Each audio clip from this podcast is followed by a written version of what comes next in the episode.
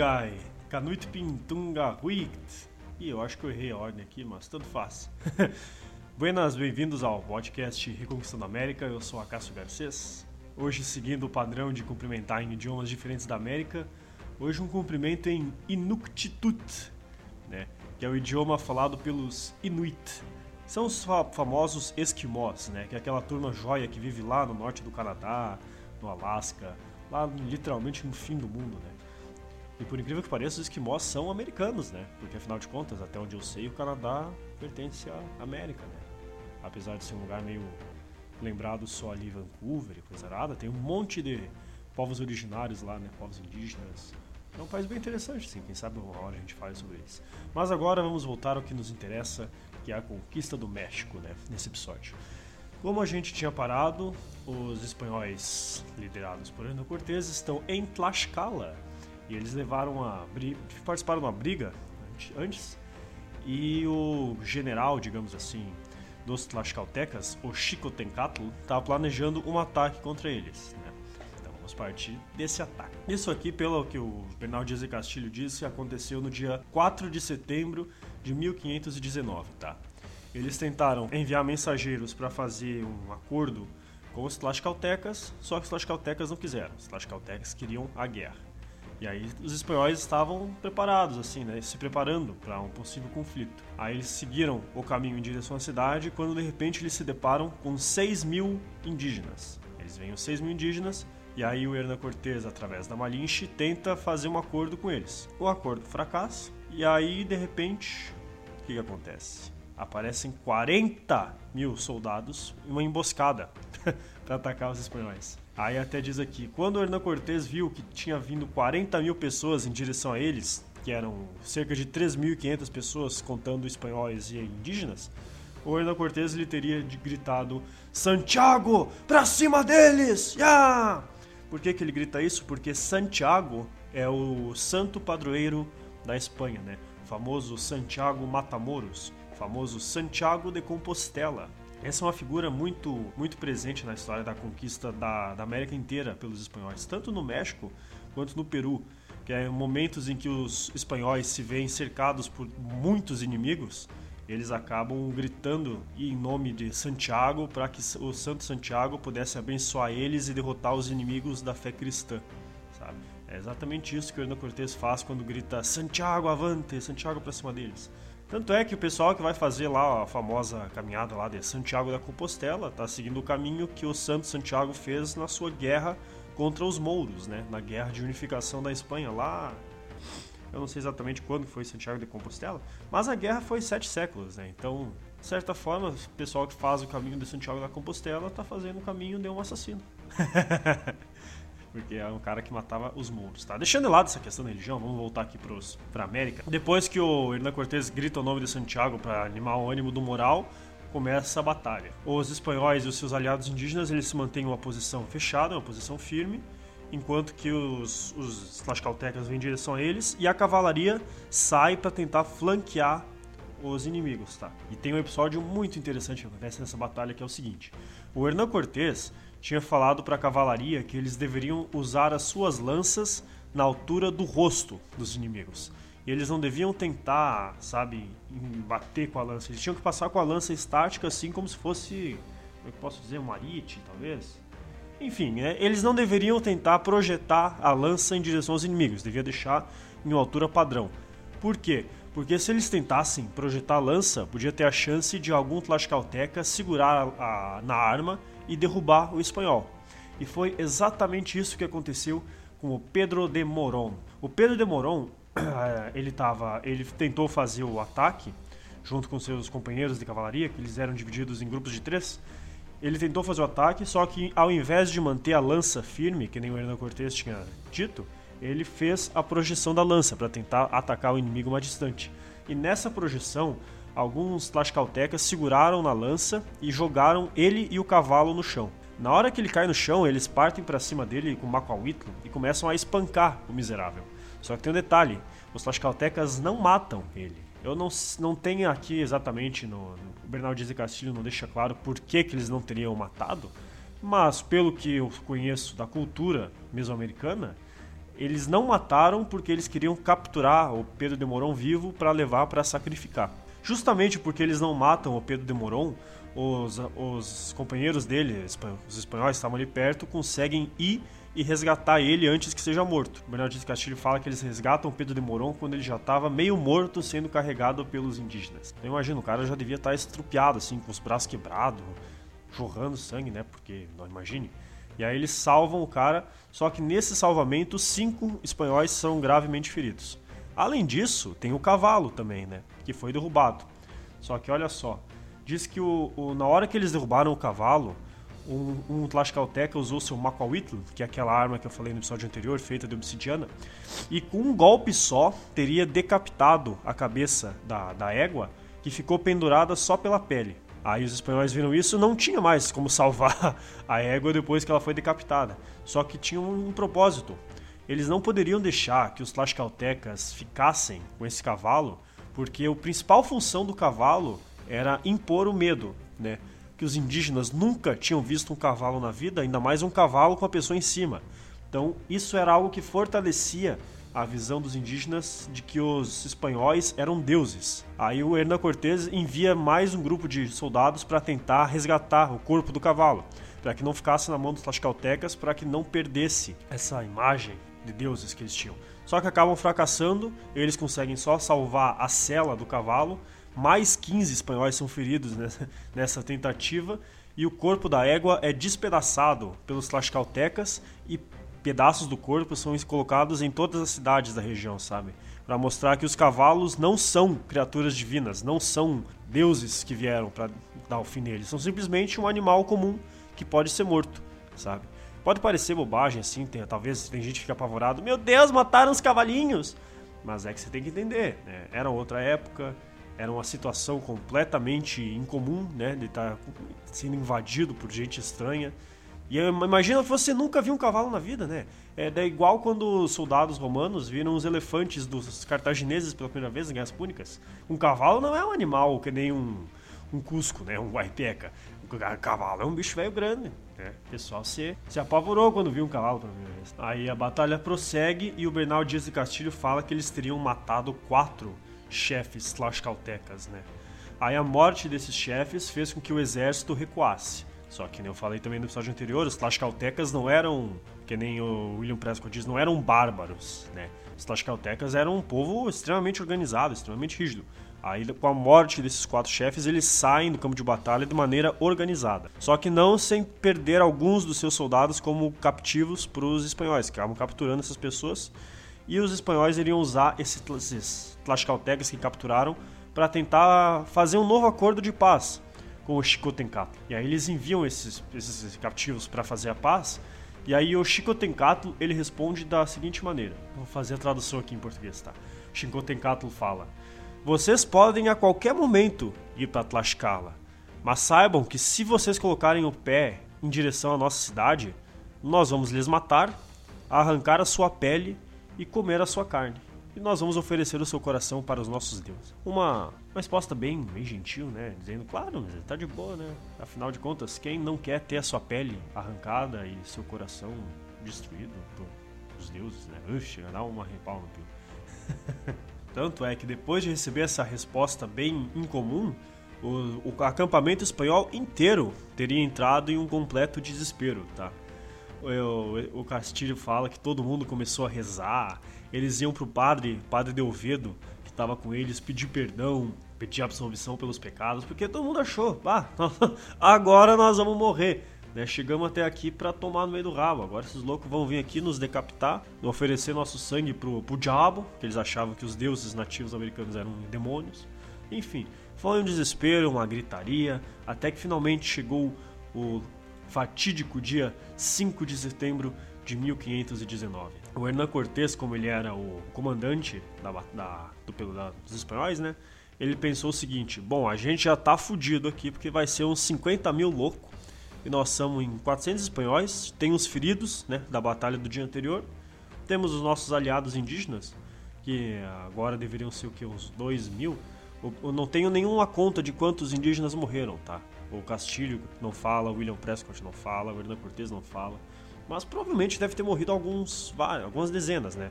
Porque os, os Totonacas, que eram os aliados deles, não tinham armaduras, né? Eram iguais aos Tlaxcaltecas. Então deve ter morrido aí, bota aí uns, uns 100, digamos, tá? Então eles eram umas 3 mil pessoas indo enfrentar um exército de 40, 50 mil soldados Tlaxcaltecas, tá?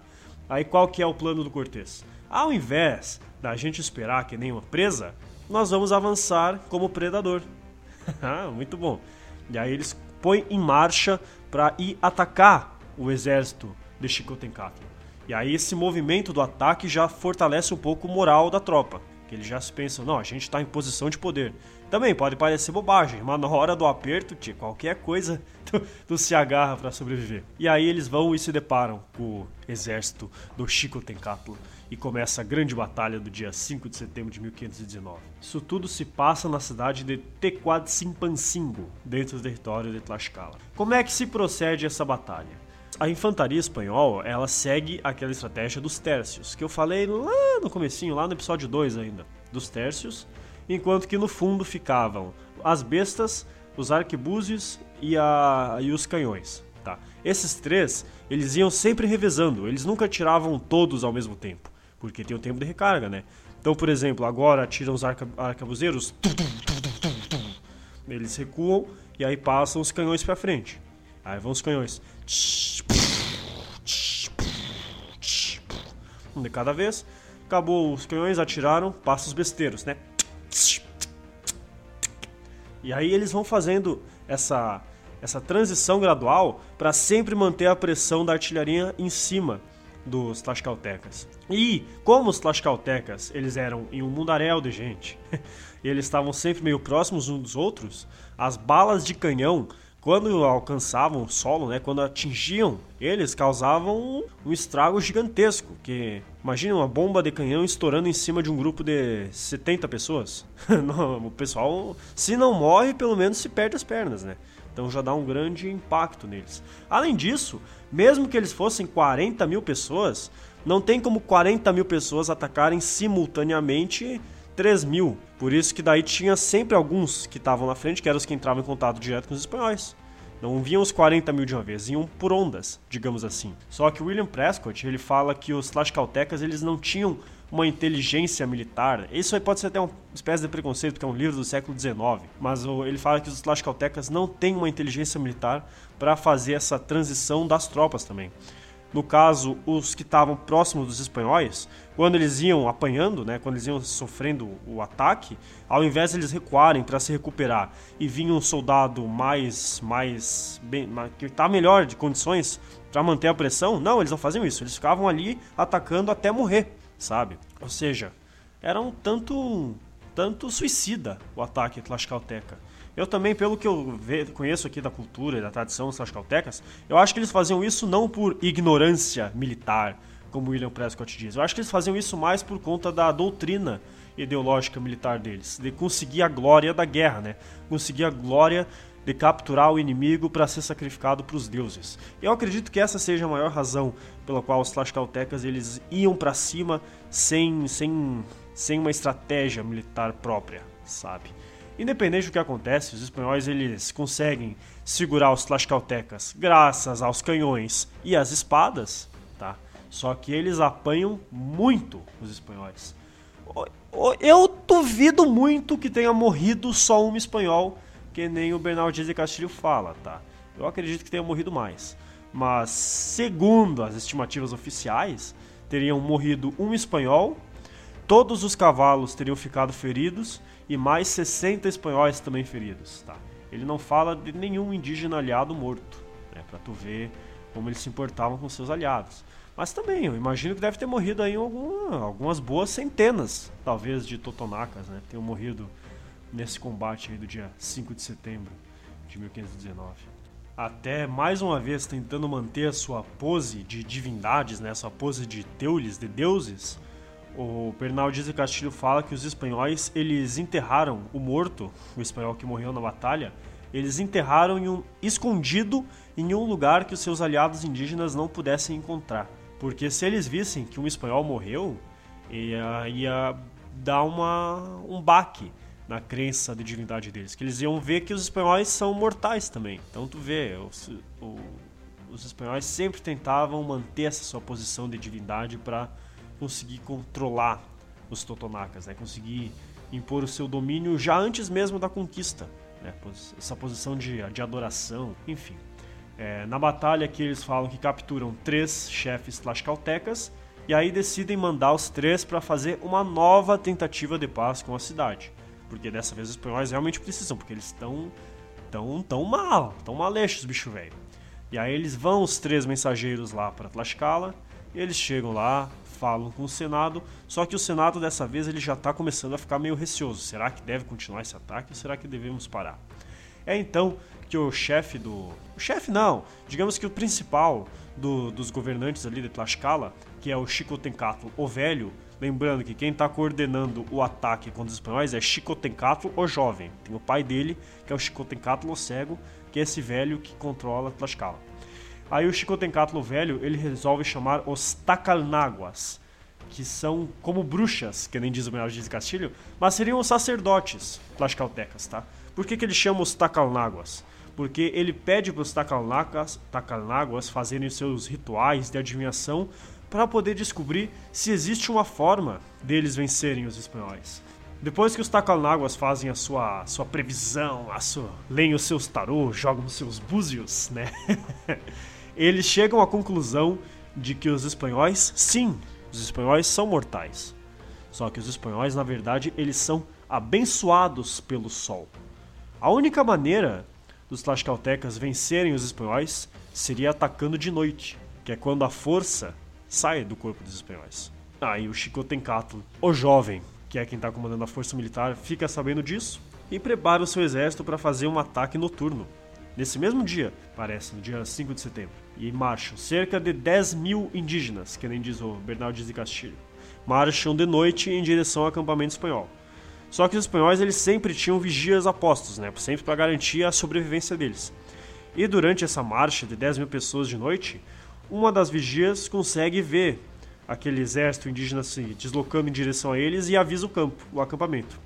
Aí o acampamento se prepara e ao invés do acampamento ser atacado de surpresa, os 10 mil indígenas que são atacados de surpresa. A tropa hispânica e, e Totonaca se divide e fica escondida atrás de uns vales, de umas colinas assim. Quando os, os Tlaxcaltecas estão subindo o morro para chegar até o acampamento espanhol, eles são cercados pelos lados pelos soldados espanhóis e pelos seus aliados indígenas. Supostamente, a única resistência que os Tlaxcaltecas tiveram nesse momento foi lançar umas flechas, sabe? De noite, assim, mas provavelmente sem enxergar em direito. Lançaram as flechas e tacam foda-se e vão embora, sabe? Eles vêm, putz, isso aqui foi uma furada, vamos, vamos dar o um pinote, tio. Até isso aqui é uma escaramuça, não chega nem a ser uma batalha, porque não morre ninguém dos espanhóis. Na verdade, morre um indígena. Agora o Bernal Dias de Castilho fala: eles mataram um de nossos amigos indígenas, tá? Morre um totonaca, não morre nenhum espanhol e teriam morrido 17 tlaxcaltecas, sabe?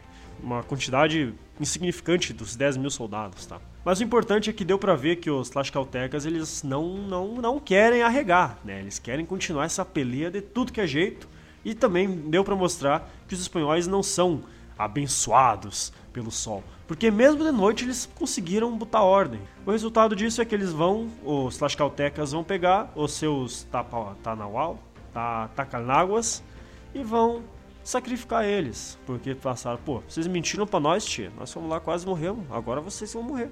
Que na Mesoamérica era assim, né? Servidor público que falou bobagem, que fez bombagem, era morto e sacrificado para os deuses, né? Não tem, não tem essa barbada aí de, de STF, de direito adquirido. Não, as lascaltecas é na base da, da pederneira no peito e sangue no, no zóio e loucuragem, e tendel e... Yahoo! E aí esse ataque noturno é a gota d'água pro Cortez, tá? Aí o Cortez vai e decide fazer um ultimato para Tlaxcala. Que ele fala o seguinte: Olha só, se em dois dias os, vocês, os líderes de Tlaxcala, não vierem até o meu acampamento para a gente fazer as pazes, nós vamos ir até a cidade de vocês, vamos matar todo mundo e tacar fogo nessa merda. Então vocês, seus vagabundos, vocês têm dois dias para vir até aqui. Bueno! Foi isso que ele mandou para os Tlaxcaltecas. vai chegar a mensagem aos Tlaxcaltecas, eles já vão estar tá apavorados, já vão ter matado os seus adivinhos, né, os seus Tacanáguas, e aí eles vão pensar, bah, acho que é bom a gente fazer esse, esse acordo aí, né? Porra, os caras chegam aí, nos cagam a pau, dizem que querem matar nossos inimigos também, mas a gente fica atacando eles como se fossem inimigos. Por que, que a gente não faz uma paz e juntos a gente não, não ataca os mexicanos, hein? Acho que é um baita esquema melhor. Ah. E aí o Senado finalmente chega ao acordo de fazer as pazes com os espanhóis. E aí eles mandam quatro, quatro dirigentes para o acampamento do Chicotencatl avisar o Chicotencatl para cessar as hostilidades que agora, a partir de agora, eles iam ser aliados. Os quatro emissários chegam até o acampamento do Chicotencatl e o Chicotencatl fala o seguinte: Negatai, tia. Meu, nem a pau que eu vou parar de atacar esses loucos. Agora que nós estamos aqui com eles ali, só os farrapos, que nem diz o professor Girafales, estão virados em frangalhos, vocês vêm e querem que eu pare tudo para virar amiguinho desses vagabundos? Negative. O Chico Tencalo fica tão puto que ele prende esses quatro emissários, taca o foda-se para as ordens do pai dele e para os seus superiores lá da cidade de Tlaxcala e resolve continuar o ataque, resolve continuar botando pressão. o Chico Tencato é insano. Aí então esses dias passam, passam os dias que o Cortez deu para eles, e eles aproveitam para descansar e para se recuperar do, da tunda que levaram. Até que eles veem que estão ficando sem mantimentos, estão começando, vão, vão começar a passar fome, vão começar a passar frio. E aí os soldados sugerem para o Cortez que ele envie uma expedição para a cidade próxima ali de Zumpancingo, enviar a cidade para ver se conseguiam obter alguma coisa, que, é, que pudesse algum vívere para manter o exército. Aí vai seis cavalos, incluindo o Hernan Cortés, os 60 soldados que estão melhores, né? Porque tá todo mundo apanhado. O próprio Hernan Cortés diz aqui que estava com malária nessa, nesse momento aí, com os braços tudo apanhado da guerra, tava todo mundo fudido assim, mas aí vão esses seis cavalos, 60 soldados e mais a Malinche e o Jerônimo da Aguilar para a cidade de Zumpancingo. Eles chegam lá e o Hernan Cortés ele fala: "Ó, nós já estamos maleixo, já estamos meio mal aí, não vamos chegar na cidade tocando terror, tá? Vamos chegar de buenas, vamos fazer um, uma amizade com eles, quem sabe a gente consiga isso aqui por vias diplomáticas, né? Eles vão, chegam na cidade, na hora que eles chegam na cidade, diz aqui o Castilho que os os tlaxcaltecas na cidade já ficam apavorados, começam a correr desesperados, se trancar em casa, gritar. E aí o Cortez, quando vê essa, essa reação dos nativos, ele resolve parar onde eles estão e não avançar mais nada, ficar ali parados para mostrar que eles não têm o intuito de atacar. Até acaba dando certo, que daí saem os principais da cidade para falar com os espanhóis. E os espanhóis falam para eles: ó, oh, a gente não quer guerra. Tudo que a gente fez até agora foi em defesa dos seus conterrâneos que não param de nos atacar. A gente só veio aqui pra, com vocês dizer que nós queremos manter a paz, que nós queremos sua amizade e blá blá blá blá blá, e aquele discursinho tradicional do Hernan Cortés que acaba convencendo o pessoal do Zumpancingo, né? Eles se convencem pela, pela boa postura e pela nobreza de Hernan Cortés, se decidem a, a ajudar o Hernan Cortés, dando mantimentos e até mesmo parece que enviam alguns soldados para ajudar ele, tá? Não não tenho certeza se é isso que o Castilho quis dizer aqui no texto. Mas enfim, eles conseguem o apoio de Zumpancingo e de algumas outras cidades próximas ali de Zumpancingo e retornam para o seu acampamento um pouco mais fortalecidos, né, com, com a moral também melhor, tipo, ó, esses caras aí gostaram de nós, né? Quem sabe os Tlaxcaltecas agora passem a, a nos dar uma chance de não nos matar. No que eles voltam para o acampamento, ainda está no prazo de dois dias que ele tinha dado para Tlaxcala, começam a vir emissários tlaxcaltecas com presentes para o acampamento. Só que lembre o seguinte: o Chico Tencatlo jovem não quis parar a guerra. Então, da onde que vieram esses emissários? Esses emissários foram enviados pelo próprio Chico Tencatlo. Ué, como assim? Os Totonacas conhecem melhor os hábitos militares do povo pessoal da Mesoamérica. Eles veem que esses esses emissários tlaxcaltecas estão muito estranhos, sabe? Que eles estão olhando, estão muito no bico ali, estão olhando muito na, nos soldados, na posição defensiva, e que falam assim pro Cortez, ó, eu acho que essa gurizada aí são espiões, hein? É bom se ligar, porque senão nós vamos tomar uma enrabada feia desses loucos. Aí o Cortez ouve isso, o próprio Jerônimo Aguilar e a Malinche falam a mesma coisa pro Cortez, e aí ele resolve, tchê, vamos prender esses loucos. eles vão e prendem todos esses emissários tlaxcaltecas que foram enviados e falam: Tchê, o que, vocês estão fazendo aqui? O que, que vocês estão fazendo aqui? E aí eles falam: Nós fomos enviados pelo nosso senhor Xicotencatl para espionar. Porque parece que os, todos os indígenas da América eles eram bem sinceros, sabe? Porque não é a primeira vez que eles realmente falam o que eles vieram fazer dessa maneira, tão abrupta, tá? Enfim, eles falam que são espiões, o Hernan Cortés fica puto, e o que, que ele faz? Ele corta a mão de alguns deles, tá? Deixa, deixa só os toquinhos do braço. E manda eles voltarem pro, pro Chico Tencato e falar que o Chico Tencato quer tomar essa atitude covarde, ele que venha em pessoa até o acampamento para eles resolverem isso. Os, os espiões vão, né, agora sem os braços, pro acampamento, falam isso pro Chico Tencato e o Chico Tencato, curiosamente, ele fica surpreso, porque ele não teria acreditado que os espanhóis teriam uma audácia tão, tão grande dessas, né? Apesar de que a audácia teria sido mais do Chico Tencatl, tá? Ele vê o que ele fez com o pessoal, ele vê a mensagem do Dona Cortés, ele reflete sobre o que aconteceu nesses últimos dias e pensa, bah, acho que não vale a pena, né? acho que é bom dar uma segurada. E aí o Chico Tencatl, jovem, finalmente decide que é hora de parar com esse conflito. Ele liberta os quatro emissários que tinham sido enviados ainda lá pelos, pelo, pelos senhores de Tlaxcala que vão até o acampamento e falam: Senhor Hernão Cortés, nos desculpe. Por favor, não nos mate. Vamos ser amigos. Diz que o Hernão Cortés deu uma mijada neles. Falou: Olha só, eu chego aqui com a mais buena das intenções para que nós nos tornássemos amigos e pudéssemos juntos enfrentar a ameaça mexicana e assim que vocês nos tratam, vocês são os desgraçados. Até o, os Tlaxcaltecas teriam dito que eles fizeram isso porque eles são acostumados com os o, a forma covarde dos mexicas agirem, sabe? Que os mexicas supostamente eles agiam através da, da deceit, da. Como é que, é que seria disso em português? Traição, digamos assim. Que já não teria sido a primeira vez que os mexicas enviaram alguém com boas intenções para Tlaxcala só para apunhalar eles pelas costas, sabe?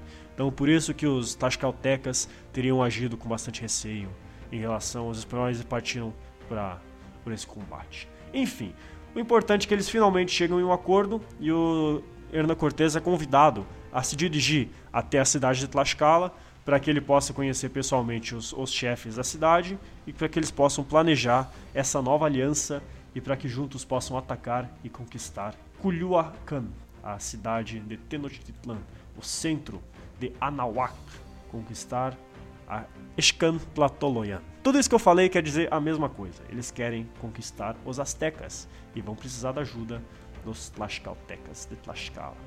É isso aí, esse episódio ficou um pouco mais extenso do que o normal, mas é que eu quis botar um pouco mais de animosidade na batalha entre os Tlaxcaltecas. É isso aí, gurizada. Valeus por nos ouvir. Segue aí no, no Instagram, arroba Aí na, na, descrição do episódio estão toda a bibliografia que eu usei, dicas de livro. Quem quiser, tiver alguma dúvida, me chama lá que eu, que eu respondo. Eles deixo um abraço, até a próxima semana, aqui nesse mesmo horário e nesse mesmo canal. Adiós!